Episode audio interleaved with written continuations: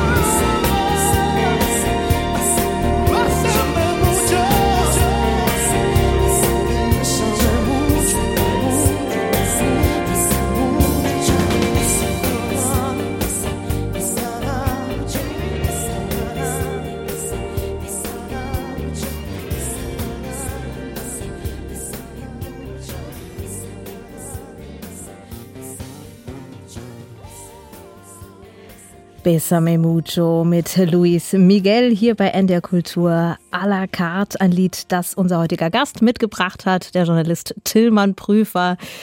Als deine allererste Tochter geboren wurde, Luna, warst du 25 Jahre alt. Ja. Erinnerst du dich noch an diesen Moment, in dem du realisiert hast, okay, wow, jetzt bin ich Vater, jetzt ist wirklich alles anders? Also der Moment, wo ich wusste, jetzt bin ich Vater, das war ja der Moment der Geburt. Und der war überraschend selbstverständlich und überraschend leicht, weil ich sah das Baby und dachte, okay, da bist du, hier bin ich und wir machen das jetzt irgendwie zusammen. Und das war für mich die Überraschung, dass das sofort alles da war, was man eigentlich braucht zum Vatersein und dass alle Zweifel, die ich davor hatte, kann ich das, passt das ins Leben, wie wird das, äh, sofort weggewischt waren und es war auch klar, okay, jetzt geht's los. Und natürlich der Moment, als ich erfahren habe, ich werde Vater oder wir werden Eltern, das war auch mit einer anderen Partnerin als mit den drei nächsten Kindern. Das war natürlich mit 25 eine Riesenüberraschung und mir konnte auch niemand erklären, wie das so sein wird, das Vatersein. Also das war eine Zeit, da war Vatersein etwas, was einem nicht so richtig anging. Das war so, ja, das wirst du schon irgendwie, wirst du schon irgendwie machen. Ja, man Kein hat ja wahrscheinlich auch Problem. wenig Freunde, die in der gleichen Situation sind schon. Es gibt keine, es gibt Ja. keine Freunde, die auch Vater werden. Für junge Männer ist die ein, der einzige Mensch, der irgendwie, von dem sie wissen, der hat schon was mit Kindern zu tun gehabt, häufig der eigene Vater. Von daher war ich auch ganz beruhigt. Und es war halt für mich völlig offen, wie das werden wird. Und ich glaube, das ist heute auch oft noch gar nicht so sehr anders. Wir haben uns darauf geeinigt, dass Mutterwerden ein Riesending ist. Das ändert alles. Vaterwerden, das ändert gar nichts. Wenn man als Arbeitnehmerin zum Arbeitgeber kommt und sagt, ich werde jetzt Mutter, dann ist das eine Frage von, wie stellen Sie sich das denn vor? Wenn ich irgendwie irgendwo hinkam und sagte, ich werde nochmal Vater, dann war das herzlichen Glückwunsch und man nahm eher an, naja, der ist jetzt, da er jetzt noch so viel Verantwortung hat, eher ein noch besserer Arbeitnehmer und man hat sich überhaupt nicht vorgestellt, dass das für das Leben was bedeuten wird, macht es aber. Mhm. Bist du heute ein anderer Vater als bei deiner ersten Tochter? Ja, ich glaube schon. Also ich glaube nicht, dass ich ein anderer Vater bin in Form der Zuwendung oder welche Bedeutung für mich ähm, die Kinder haben. Das nicht. Aber wenn man mit 25 Vater wird, dann ist man einer, einerseits total blauäugig und macht total dumme Sachen. Andererseits ist man total easygoing mit der ganzen Geschichte. Das Kind, das kommt halt irgendwie mit und es ist halt irgendwie dabei. Und man, ich habe mir da irgendwie wenig Gedanken gemacht, in vieler Hinsicht auch zu wenig Gedanken. Mit Juli, wo ich halt 40 war, als ich Vater wurde, da war ich ein wesentlich besorgterer Vater. Also da bin ich dann der Vater, der guckt, um Gottes Willen, was macht man denn jetzt? Irgendwie plötzlich der Kindstod. Mit wie vielen Sensoren kann ich das Kind ausstatten, damit es irgendwie nicht ja, in der Wahnsinn. Nacht neben also, mir stirbt? Ja, beim vierten Kind das Babyphone dann doch nochmal eine Stufe lauter gemacht. Nicht eine Stufe ja. lauter, sondern ein Babyphone mit, mit Sensoren und mit Kamera Bild. und allem. Ne? Das hat mich selbst überrascht, dass ich ein so, ein so viel besorgterer und ängstlicher Vater mhm. geworden bin. Und natürlich für Luna bin ich jetzt ein junger Vater. Das heißt, wenn wir heute irgendwo uns treffen und äh, zusammen essen gehen, dann sieht es aus, als würden da zwei Kumpels zusammen sein. Bei Juli bin ich ein alter Vater. Das heißt, die Eltern von Julis Freunden, die sind in ihren 30ern. Und wenn ich dort auftauche, bin ich halt ein alter Mann in dieser Gesellschaft. Du hast eben schon so ein bisschen diese gesellschaftliche Erwartung an Mütter und Väter angesprochen. Ich habe immer das Gefühl, in der Gesellschaft ist man sich schon sehr einig, was eine gute Mutter ist. Sie ist natürlich immer da für ihre Kinder, hat im Optimalfall nebenbei noch eine schicke Karriere, passt auch noch gut auf sich und ihren Körper auf. Also sie hat immer alles im Griff. Natürlich vollkommen erhöhte Erwartungen an Mütter. Aber wie ist das denn bei den Vätern heute? Was ist denn ein guter Vater? Welche Erwartungen haben wir an den heute? Naja, ein guter Vater der soll ja so, so, so alles sein. Der soll einerseits total für die Kinder da sein, wahnsinnig aufmerksam, auch emotional zugänglich. Er soll wie so eine Art zweite Mutter sein. Er soll aber auch alles andere sein. Er soll auch herausfordernd sein. Er soll auch alles das sein, was irgendwie den attraktiven Mann ausmacht. Also was diese Vorstellungen sind. Das heißt, dass er auch noch einen tollen Job hat und dass er sorgend ist und für die Familie aufkommt. Er soll gleichzeitig mit den Kindern über die Wiesen toben. Also wenn wir in der Werbung sehen, wie dort die Väter aussehen, die haben alle sechs Tage Bart, sind unheimlich locker und laufen mit den Kindern barfuß durch die Natur. Und das sind natürlich alles miteinander konkurrierende Väterbilder, weil ich kann nicht gleichzeitig im Job voll da sein und gleichzeitig für die Familie da sein mit ganzem Herzen vor denen moderne Väter heute so ein bisschen mit Fragezeichen stehen, weil sie sollen gleichzeitig alles vereinnahmen. Und wenn sie das versuchen, dann werden sie einfach nur gestresste Väter. Hm. Und das sollten sie ja nicht sein. Du würdest aber sagen, eigentlich haben Väter doch ähnliche Probleme wie Mütter aktuell strukturell in der Gesellschaft. Es sind eigentlich Aufgaben, die zeitgleich gar nicht alle zu bewältigen sind. Ich würde nicht sagen, dass sie die gleichen Probleme haben wie Mütter.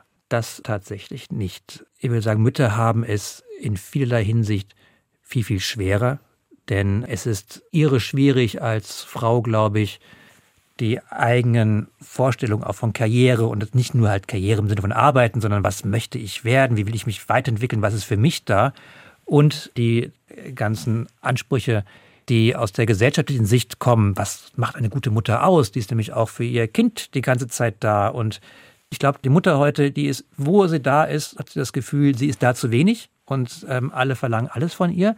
Das macht Väter, glaube ich, heute noch nicht so an, denn ein Vater, der kann alles sein. Und während die Frau immer auch in ihrer Mutterrolle gesehen wird, so Annalena Baerbock, mein Gott, die ist Außenministerin und Mutter, wie kann das denn sein, die armen Kinder? Ich meine, dass irgendwie Habeck auch Vater ist und vier Spricht Söhne hat. niemand drüber. Ne? Vier Söhne. Vier Söhne und einer ist gerade erst von zu Hause ausgezogen. Ne? Das interessiert niemanden. Natürlich kann der irgendwie auch Wirtschaftsminister sein. Das taucht gar nicht auf.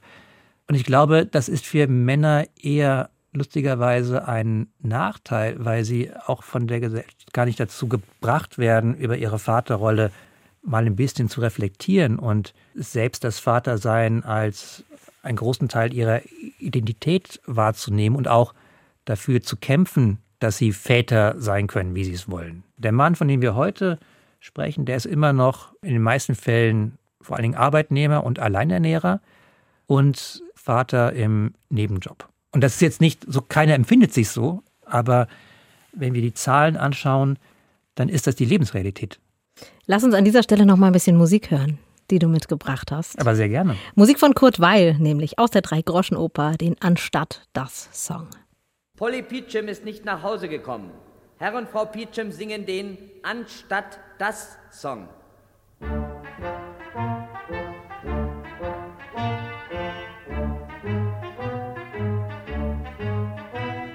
Anstatt das, anstatt das, Sie zu Hause bleiben und im warmen Bett.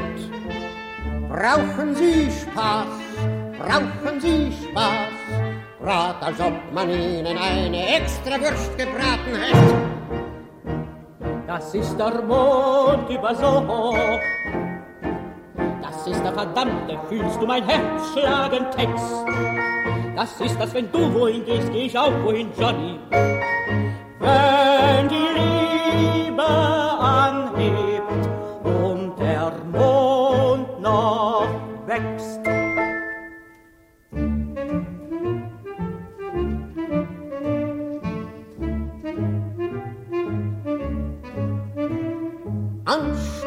das, anstatt das, Sie was täten, was nen Sinn hat und nen Zweck. Machen Sie Spaß, machen Sie Spaß und verrecken dann natürlich glatt im Dreck. Was nützt dann dein Mond über so? Wo bleibt dann ihr verdammter, fühlst du mein Herz schlagen Text? Wo ist das, wenn du wohin gehst, geh ich auch wohin, Johnny?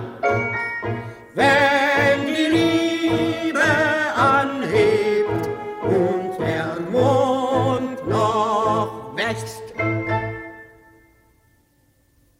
Ein Stück Musik aus der Dreigroschenoper von Kurt Weil, der anstatt das Song hier gehört bei NDR Kultur. Wir sind bei NDR Kultur à la carte. Tilman Prüfer ist zu Gast und wir sprechen übers Vatersein.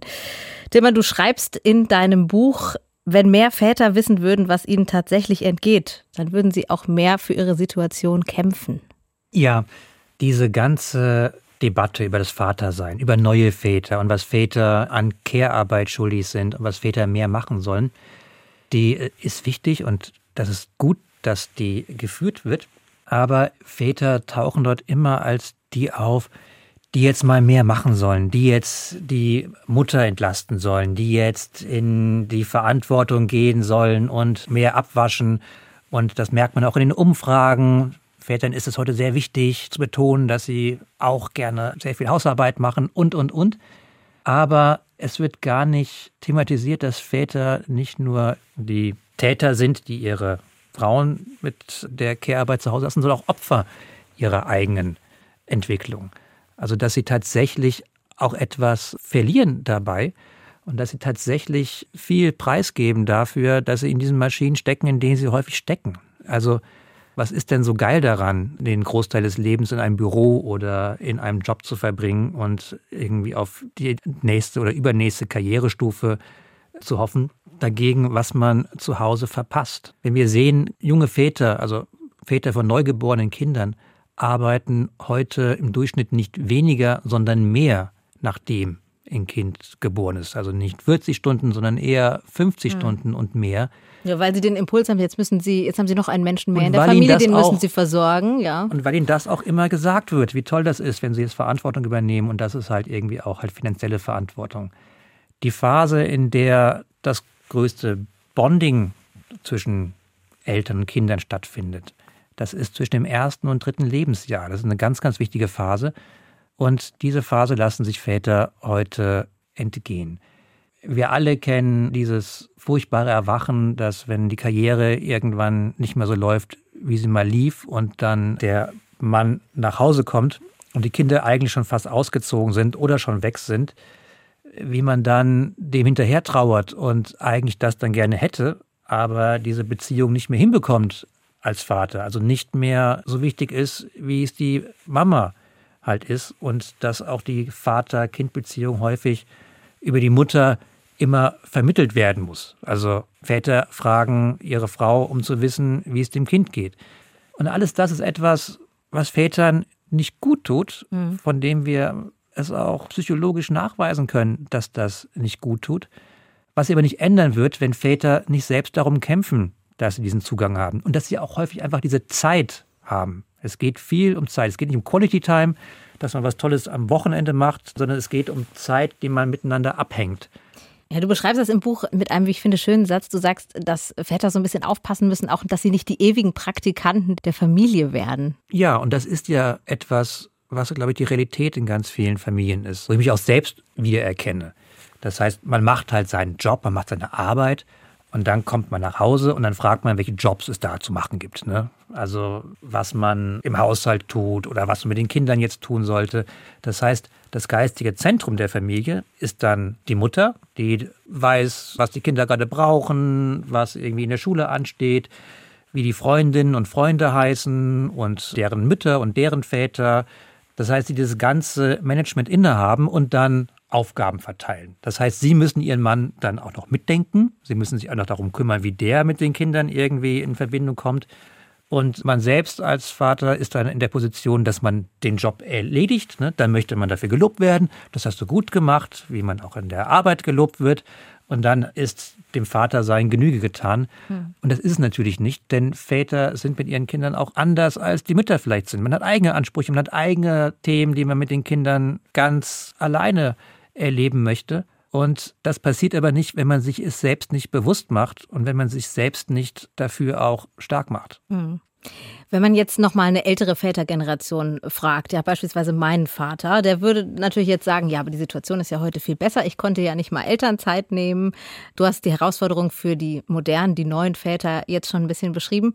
Hast du auch Lösungsansätze? Wie geht's besser? Was sollen die Väter jetzt machen, um diese Zeit, diese wahnsinnig wertvolle Zeit, die du beschrieben hast, einfach ja mit beiden Händen greifen zu können? Ich glaube, es ist nicht der richtige Lösungsansatz, wenn man sagt, und die Diskussion gibt es ja, wir machen das Elterngeld jetzt nochmal anders, so dass man nur Geld bekommt, wenn man wirklich halt auch sich die Elternzeit teilt. Also das ist bestimmt eine gute Idee. Aber ich bin nicht so dafür, irgendwo den Ball immer in die andere Ecke zu spielen, dass da was passieren muss. Ich gebe ein Beispiel. Es gab die Diskussion um den Vaterschaftsurlaub nach der Geburt eines Kindes. Also was heißt Urlaub? Es heißt eigentlich, nach der Geburt eines Kindes soll der Vater zwei Wochen zu Hause sein. Ja, sich auch mit um die Mutter kümmern, die gerade dieses Kind entbunden hat. Äh, Bei seiner Familie. Machen, ja. ne? Die Frage eigentlich, warum kommt das erst jetzt? Wo soll ein Vater eigentlich sonst sein, als in den zwei Wochen nach der Geburt eines Kindes, was ihm im Leben vielleicht ein, zwei, drei oder bei mir was viermal passiert? Wo soll er anders sein? Wo gehört er anders hin? Und diese Sache, die in allen Parteiprogrammen stand, die im Koalitionsvertrag stand, die wurde einfach mal so wegkassiert und auf irgendwie, wir machen das dann 2024 verschoben, weil jetzt ist nicht die Zeit. Also so waren die Worte der Familienministerin. Und welcher Vater hat sich denn vor dem Familienministerium mit Sekundenkleber hingeklebt und gesagt, das geht so nicht, wir gehen hier erst, wenn das so eingeführt wird, wie es versprochen war? Wer hat im Bundestag dafür gekämpft? Wo ist die Lobby, die sich dafür stark macht, dieses Thema in der Öffentlichkeit zu halten? Die gibt es nicht. Einfach weil Väter das in einem großen Rahmen gar nicht für ihr Thema erkennen, gar nicht denken, da muss ich dafür kämpfen, sondern ja, Nur dann warten wir halt noch zwei Jahre. Mhm. Und wenn Väter nicht erkennen, dass es hier um ihre Interessen geht, um ihr Leben, dass ihnen was genommen wird, dann werden sie das nicht tun. Und Väter können ja auch also um tausend andere Sachen kämpfen. Also die ganzen Männer, die wir sehen an Konzernspitzen der Politik, die sich bis aufs Messer für irgendwas einsetzen, die sind auch alle irgendwo Väter, die meisten von denen. Also es geht ja offenbar und äh, wenn das geht, dann geht es auch eigentlich für die eigenen Interessen. Der Aufruf also an die Väter, mehr für ihre Situation zu kämpfen. Ich zitiere einen Satz aus deinem Buch, der ich, wie, wie ich finde, da eigentlich ganz gut passt. Darin schreibst du, vielleicht gehört die Welt immer noch den Männern, aber Väter sind darin unsichtbar. Und welche Auswirkungen das noch hat, in welche Bereiche das noch reinspielt, darüber reden wir gleich, aber du hast noch Musik mitgebracht. Va Pensiero von Giuseppe Verdi.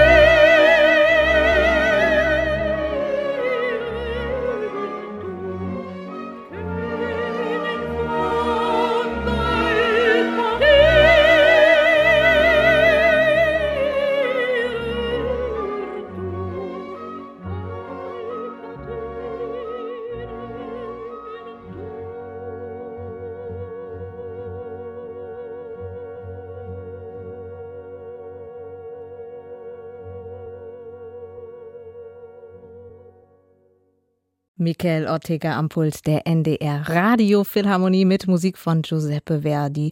Der berühmte Gefangenenchor Va Pensiero. Ich stelle mir hier gerade so einen Chor von Vätern vor, die gemeinsam auf dem Spielplatz stehen und das Singen Va Pensiero, Flieg Gedanke, vielleicht an die Zeit, an der sie noch nicht nachmittags gemeinsam im Matsch schaufeln mussten.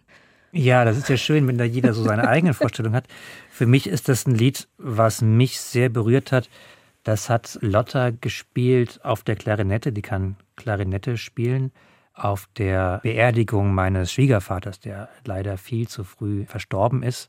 Und das war so ein Beispiel für mich, wie Musik etwas total retten kann und total versöhnlich sein kann, auch mit sehr schweren Schicksalsschlägen. Und deswegen bedeutet das mir etwas. Ich solche Sachen mitbringen, die was bedeuten. Schön, mich. ja, eine sehr, sehr schöne Bedeutung. Sehr, sehr schöne Bedeutung. Jetzt habe ich fast ein schlechtes Gewissen, dass ich diesen blöden Vergleich mit dem Spielplatz gemacht habe. Den habe ich aber vor allem deswegen gemacht, weil das so ein Ding ist, was im Buch auch immer wieder vorkommt, in deinem Buch Vater sein eigentlich sagst du, gibt es diese Väternetzwerke gar nicht. Diese Situation, Mütter hängen gemeinsam auf dem Spielplatz ab, trinken gemeinsam Kaffee und sind irgendwie sofort, haben ein gemeinsames Thema, sind sofort vernetzt, nach kurzer Zeit Freundinnen, obwohl sie sich vorher gar nicht kannten oder gar nichts gemeinsam hatten. Bei Vätern ist das nicht so. Warum ist das so? Weil Väter sozialisiert sind, Männer sozialisiert sind, dass sie sich in Konkurrenz zu anderen Männern sehen. Das ist leider die traurige Antwort auf diese Frage. In der klassischen Männerrolle da soll ich Erfolg haben, ich soll meinen Weg machen, das sagt mir der Sport, das sagt mir die Werbung, das sagt mir, die Kultur sei besser als andere und mach dein Ding, hör nicht auf andere, vergleich dich mit anderen. Das heißt, das ist so in der Mannwerdung und wenn man auch als Junge ein Mann wird, ein ganz wichtiges Thema hilft beim Vatersein leider nachher nur bedingt. Ne? Also ich habe das gemerkt, als ich mit Lotta, mit Lotta war ich das erste Mal dann so Elternzeit gab es noch nicht, aber ich hatte dann halt entsprechend Freizeit genommen. Also deine, deine zweite Tochter. Genau. Ja. Da hatte ich dann eine, eine Art Mini-Sabbatical genommen und bin dann zum Babyschwimmen gegangen, ich und Lotta. Beim Babyschwimmen, da waren lauter Mütter und zwei Väter. Und die Mütter, die hatten alle was miteinander zu besprechen. Die haben da irgendwie ihre, über ihre Kinder gesprochen und ähm, zusammen geplanscht. Mir wäre nie eingefallen, mich mit dem anderen Vater da zu verbünden, zu sagen, hey, was ist denn mit, mit deinem Kind so los? Und hast du nachher noch Zeit, dass wir mit dem Kinderwagen um den Block schieben? Lass uns Adressen tauschen. Vielleicht gehen wir mal irgendwie einen Kaffee zusammen trinken oder auf dem Spielplatz später zusammen. Das heißt, während wir beide Väter da an den entgegengesetzten Enden des Schwimmbeckens kauerten, hatten die Mütter alle was miteinander zu tun. Und das ist halt etwas für Frauen, was total gelernt ist. Ich habe meine Elternzeit irgendwie gemacht, ich habe die irgendwie halt abgewickelt, ich habe da einen guten Job gemacht, so denkt man dann so, alles richtig gemacht. Aber ich habe da nichts rausgenommen, ich habe da keine Vaterfreunde rausgenommen. Und das ist natürlich etwas, was ein Riesendefizit ist, wenn man dann als Vater so allein ist und eigentlich auch nur der Partnerin ausgeliefert ist mit deren Urteilen über das Elternsein und niemanden hat, mit dem man sich auf männlicher Seite darüber austauschen kann. Du würdest also eher dafür plädieren, den Vätern auch zu sagen, trennt mal dieses Männerbild, nehmt dieses Konkurrenzdenken weg, trennt das vom, vom Vatersein. Das meiste, was einem beim Mannsein, und wir reden ja von einem Mannsein, was in einer Gesellschaft wie unseres so gelernt ist, die klassische Männerrolle, vieles, was dort sehr hilfreich ist und was man dort braucht, das ist beim Vatersein gar nicht hilfreich, weil es ja auch darum geht, dann Fehler zuzugeben, sich auch mal beim Kind zu entschuldigen, eben nicht immer richtig zu liegen, emotional zu sein, mit Emotionen umgehen zu können. Das alles hilft beim Vatersein sehr, glaube ich. Im Mannsein ist das nicht gelernt. Die wenigsten Männer meiner Generation haben zum Beispiel ihren Vater jemals weinen sehen obwohl Väter auch oft sehr verzweifelt sind und Männer sehr verzweifelt sind. Das passiert nicht. Und das prägt dann auch so ein jungen Leben. Und das ist etwas, mit dem wir uns halt selbst nachher einfach nur im Weg stehen. Und jeder Mensch versteht, dass man Dinge lassen soll, mit denen man sich nachher mhm. im Weg steht. Und diese Abspaltung von Emotionen und Wunsch nach Gemeinschaft, ja, das ist eine blöde Eigenschaft. Ich kann es nicht anders sagen. Und wir sollten die besser heute aufgeben als morgen. Würdest du sagen, dass einer der Gründe für dieses ja, Väter-Dilemma, nenne ich es jetzt mal, fehlende Vorbilder sind? Absolut. Also das ist absolut ein großes Defizit. Was sind denn die Vatervorbilder? Was sind die Vaterrollen, die wir in der Gesellschaft haben? Welcher Mann kommt uns denn als Vater entgegen? Also es gibt diese Überväter, Gottvater und irgendwie den Papst, was hier so irgendwie Vergeistlichungen von Väterbildern als Machtrollen sind. Aber ansonsten, das ist ja für Väter schwer genug, aber für heranwachsende junge Männer ist das äh, katastrophal. Dass alle männlichen Vorbilder, die sie haben, sind Karikaturen, sind Superhelden, sind Sportler, sind Stars und Machos. Das ganz Normale, was einem dann blüht, wenn man einfach einen kleinen Menschen durchs Leben bringen muss und merkt, dass dieser kleine Mensch der wichtigste Partner ist, den man im Leben hat. Darauf werden wir nicht vorbereitet. Und diesem kleinen Mensch wiederum soll man ja selbst als Vater auch Vorbild sein. Ja, und das ist etwas, das habe ich nicht machen müssen, weil ich halt nur Töchter habe. Aber das ist für Väter von Söhnen eine ganz zentrale Aufgabe. Also welches Bild von Männlichkeit will ich eigentlich meinem Kind vermitteln? Und auch, wo muss ich da selbst vielleicht noch dazulernen? Wo muss ich mich selbst angreifbar machen, mich selbst ähm, spiegeln? Das ist, glaube ich, im Vatersein, wenn man einen Sohn hat, heute eine ganz, ganz wichtige Sache. Wobei ich mich trotzdem frage, ob nicht Väter in einer gewissen Weise ja doch auch, auch für die Töchter eine Vorbildfunktion übernehmen können, oder? Weil du bist ja im Endeffekt der erste Mann, den sie so in ihrem Leben erlebt haben und prägst wahrscheinlich auch ein bisschen das Bild, das sie vielleicht von Männern haben können oder wie Männer sein können, sein sollten. Okay, empirisch gesehen sagt die Psychologie heute, Eltern überschätzen sich heillos in der Rolle, die sie für ihre Kinder spielen und in dem Einfluss, den sie für ihre Kinder haben.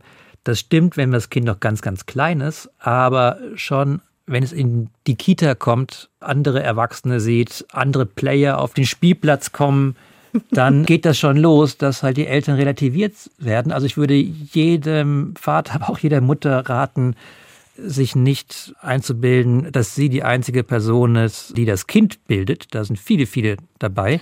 Ich glaube aber, dass man Sachen gut machen kann und Sachen weniger gut machen kann. Also was ich zum Beispiel versuche, ist, ich bringe meinen Kindern, meinen Töchtern jeden Morgen das Frühstück ans Bett. Wow. Weil ich möchte, erstmal ist ein guter Moment.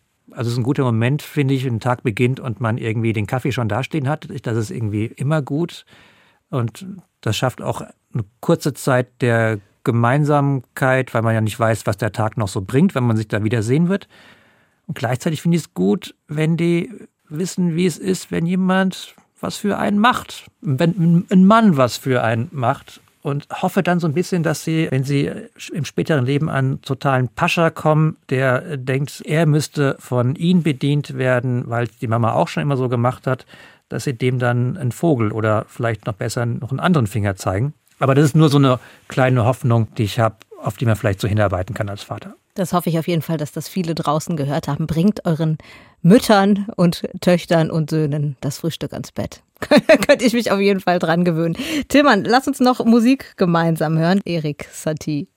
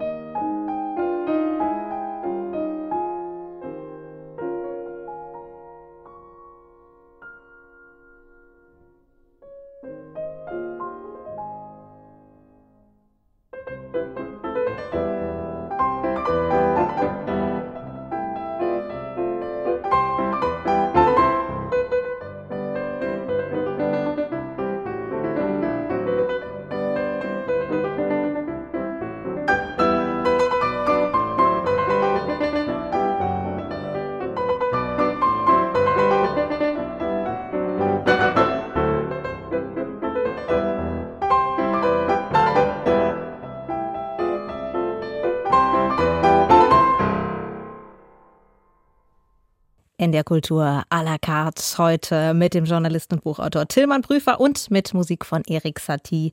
Trois morceaux en forme de poire. Ich liebe diesen Titel. Das sind nämlich drei Stücke in Form einer Birne. Warst du hungrig, als du die Titel ausgesucht hast? Nein, ich höre diese Stücke einfach unheimlich gerne. Und Satie hat die ja geschrieben, als er selbst in einer schweren Schaffenskrise war. Das hat man als Autor und Journalist ja ständig, dass man sich in schweren Schaffenskrisen fühlt. Und wenn man dann so ein Stück hört und denkt so, ach ja, da hat sich einer so gefühlt wie ich gerade und sowas Schönes gemacht, was einen sofort gute Laune macht, wenn man es hört. Und deswegen höre ich das sehr, sehr gerne. Bleiben wir bei den schönen Themen. Lass uns einen Blick an den Essenstisch zu Hause bei Familie Prüfer werfen. Du lebst äh, wahrscheinlich jetzt mit vier Frauen zusammen. Deine älteste Tochter ist schon ausgezogen? Die ist schon ausgezogen, ja. Welchen Stellenwert hat das Thema Feminismus bei euch? Gibt es da hitzige Diskussionen? Es ist immer wieder ein Thema und ich werde immer wieder, wenn ich mich in der Wortwahl vergreife und nicht etwas richtig gegendert habe, darauf hingewiesen, hey Papa, das geht gar nicht. Ne? Und irgendwie, Juli sagt dann auch, das ist sexistisch. Und das ist ein sehr bewusstes Thema für Kinder heute. Und auch gut so. Eine der wahrscheinlich stärksten Thesen aus deinem Buch hat auch mit Feminismus zu tun, denn du sagst, der Feminismus, der ist eine riesige Chance für die Väter heute. Ja, wir Väter oder wir Männer, wir nehmen ja diesen neuen Feminismus, also dass Frauen für sich eine andere Rolle in der Gesellschaft reklamieren, andere Möglichkeiten für sich reklamieren, auf offensichtliche Missstände immer wieder aufmerksam machen, die nehmen wir ja häufig so ein bisschen beleidigt wahr. Ne? So, okay, wir machen doch jetzt schon alles, wir haben es ja doch verstanden und und und, als ob uns da was weggenommen wird, als wenn unsere Rolle in Frage gestellt wird, als ob das für uns was Schlechtes ist und wir was abgeben müssen. Und ich finde, wir können sehr viel davon abgucken, was Frauen gemacht haben, die halt schon seit, naja, wie alt ist der Feminismus? Man kann sagen, seit 100 Jahren mindestens darum ringen, um ihre Rolle und um eine bewusste Gestaltung der Geschlechterrolle in der Gesellschaft vornehmen wollen. Sich da auch selbst drum streiten und diskutieren. Und wo machen Männer das? Wo machen Väter das? Eigentlich gar nicht. Ne? Und für die jungen Väter heute ist es deswegen eine große Chance, weil indem Frauen ihre Rolle in Frage stellen, wird auch die Männerrolle in Frage gestellt. Und das ist eine Möglichkeit, die hatte mein Vater oder mein Großvater nicht. Da war ganz klar, was ein Mann zu tun hat und war ganz klar, was ein Mann nicht zu tun hat. Und es gab überhaupt keine Toleranz dem gegenüber. Und wir leben heute in einer Zeit, in der diese Rollen gestaltbar sind, gestaltbar wie nie zuvor dass man als Mann, als Vater verschiedene Lebensentwürfe leben kann. Und das ist etwas, was wir den Frauen zu verdanken haben, die darum gekämpft haben. Und wir sollten das dankbar in Empfang nehmen und für uns nutzen und uns die Frage stellen, was machen wir jetzt damit? Wie will ich damit leben? Was ist eigentlich das, was ich möchte? Wie bringe ich mich emanzipiert ein? Anstatt beleidigt am Rand zu stehen und so zu tun, als ginge das uns ja gar eigentlich nichts an. Hm. Du spielst den Vätern also eigentlich eine sehr aktive Rolle zu, denn du sagst, ihr Väter, ihr habt die Wahl, ihr könnt entscheiden, welcher Vater will ich sein. Ja, und vor allen Dingen auch, will ich tatsächlich das sein, was mir so als selbstverständlich dort vorgeschrieben wird. Die Rolle des Vaters, so hart muss man es ja leider sagen, ist heute noch immer die des Lohnesels, der nach Feierabend versucht, das Beste aus seiner Vaterrolle zu machen und noch mit schlechtem Gewissen, das hat er ja mittlerweile, den Abwasch macht, den Einkauf macht und den Müll ähm, unterbringt und versucht, Quality Time unterzubringen. Und das ist eine Rolle, die ist anstrengend und sie ist auch negativ. Und Vatersein ist überhaupt nichts negativ. Vatersein ist das größte Abenteuer, das Tollste, was man im Leben anstellen kann. Es wird nie mehr, wird man so viel erleben, nie mehr wird man eine solche innerliche Reise machen, wie in der Zeit, die man mit Kindern hat. Und man sollte jede Minute davon mit beiden Händen greifen und darum kämpfen und sie nicht beleidigt zugeschoben bekommen, weil man sich jetzt da irgendeiner Pflicht Genüge tun muss. Tillmann Prüfer über viele schöne Seiten des Vaterseins und auch ja, den Aufruf darum zu kämpfen, diese Vaterrolle leben zu dürfen und zu können in unserer Gesellschaft, so wie sie heute ist. Wir hören ein letztes Stück, was du mitgebracht hast. Es ist ein Klavierstück, das, würde ich sagen, in vielen Haushalten mit jungen Menschen gerade auf Klavieren gespielt wird. River Flows in You.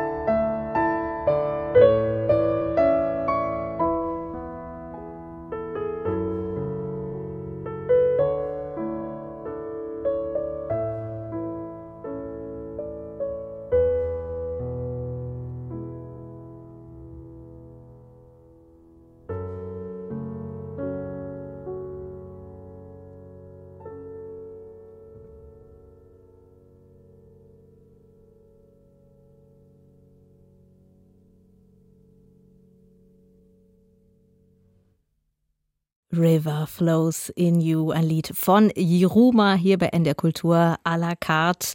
Wahnsinnig beliebt bei Jugendlichen. Wie ist es im Hause Prüfer? Ja, also Greta und jetzt auch Juli, die spielen Klavier und diese Klavierschulen, die sind ja manchmal unglaublich verschult, so dass den Kindern auch dann die Lust abgeht, das dann irgendwie alles nachzuspielen. Und das ist halt ein Stück, das Greta so ganz freiwillig gespielt hat, wie sie mhm. auch mehrere Stücke ganz freiwillig, auch viel Filmmusik und so etwas dann lernt und auf dem Klavier für sich spielt. Und ich finde es eigentlich den viel besseren Zugang zu so einem Instrument. Also warum lässt man Kinder nicht das spielen, was sie selbst berührt oder wo sie selbst so, so wahnsinnig viel Seele und Gefühl in diesem Stück drin. Und ist auch viel schöner, wenn sie das mit deinem Instrument dann teilen können. Hm. Das heißt, Musik spielt aber eine Rolle bei euch zu Hause. Ja, es ist in Maßen die Musik, die von einem Klavier und einer Klarinette ertönt, im hohen Maße die Musik, die aus den Bluetooth-Boxen meiner Töchter tönt. Das ist dann so eine Art, jeden Tag so eine Art Love Parade in der Wohnung, weil jedes Kind kommt halt mit seinem Sound dann ins Bad, vom Bad in die Küche und wo halt irgendwie das Kind gerade ist, ist es unglaublich laut und das andere Kind hört auch was anderes und das vermischt sich dann so. Und bestenfalls muss man zwischendrin noch irgendwie eine Videokonferenz mit Kollegen machen, die dann entsprechend die Sounduntermalung erhält. Also man kann sagen, es spielt eine große, große Rolle bei uns. Es ist äh, schön, dir zuzuhören, wenn du über deine Töchter und deine Familie sprichst. Vieles von dem, was wir auch in deiner Kolumne lesen. Man hat das Gefühl, du löst vieles auch mit Humor. Wie behält man sich denn den Humor, wenn es mal wieder wild läuft in der Familie? Oh, ich glaube, eine gewisse Art von Humor, die hilft ja in den allermeisten Lebenssituationen. Also vieles muss man ja hinnehmen und aushalten und da hilft Humor ohnehin. Und man muss ja auch sagen, vieles ist halt auch unglaublich lustig. Ich frage mich immer, wenn man so Elternmedien liest und auch Elternpodcasts und Eltern-Instagram-Accounts, dann geht es dann immer um wahnsinnig viele Probleme und jetzt und hier und da ist es schon wieder schwierig und keiner hört uns zu. Aber gleichzeitig ist es auch unglaublich lustig. Also die Kolumne für mich zu schreiben, ist ja, ich sitze zu Hause und ich muss ja nur aufpassen, was passiert. Ne? Es ist der bequemste Job der Welt, den ich habe. Ich muss nicht mal ins Internet dafür, um die Themen zu finden. Es ist ja einfach, Kinder sind ja auch Freihaus ohne Lieferando in die Wohnung gelieferte Lebensfreude und, ähm, und Spaß.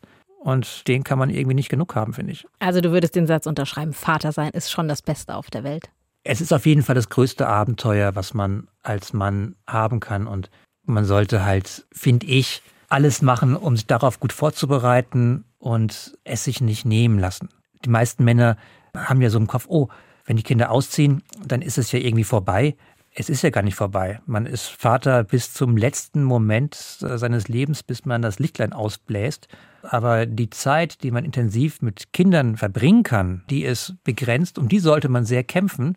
Denn die, die, die Zeit, an die man dann an diese Kinder zurückdenken möchte, an, die, an diese Jahre, die wird noch lang. Und deswegen ist, ist, sobald das Kind da ist, ist der beste Augenblick, um möglichst viel davon mitzunehmen. Und wer tiefer einsteigen möchte, der nimmt sich dein Buch zur Hand. Vater sein, warum wir mehr denn je neue Väter brauchen. Das Buch ist erschienen im Rowold Verlag. Tillmann Prüfer, ich danke dir sehr, dass du heute hier warst. Vielen lieben Dank. Und danke für die Einladung. Ein großer Spaß. Das war's mit NDR Kultur à la carte. Für heute die ganze Sendung finden Sie auch nochmal zum Nachhören bei uns im Netz ndr.de-kultur. Ich bin Anna Nowak. Ich wünsche Ihnen noch einen schönen Tag.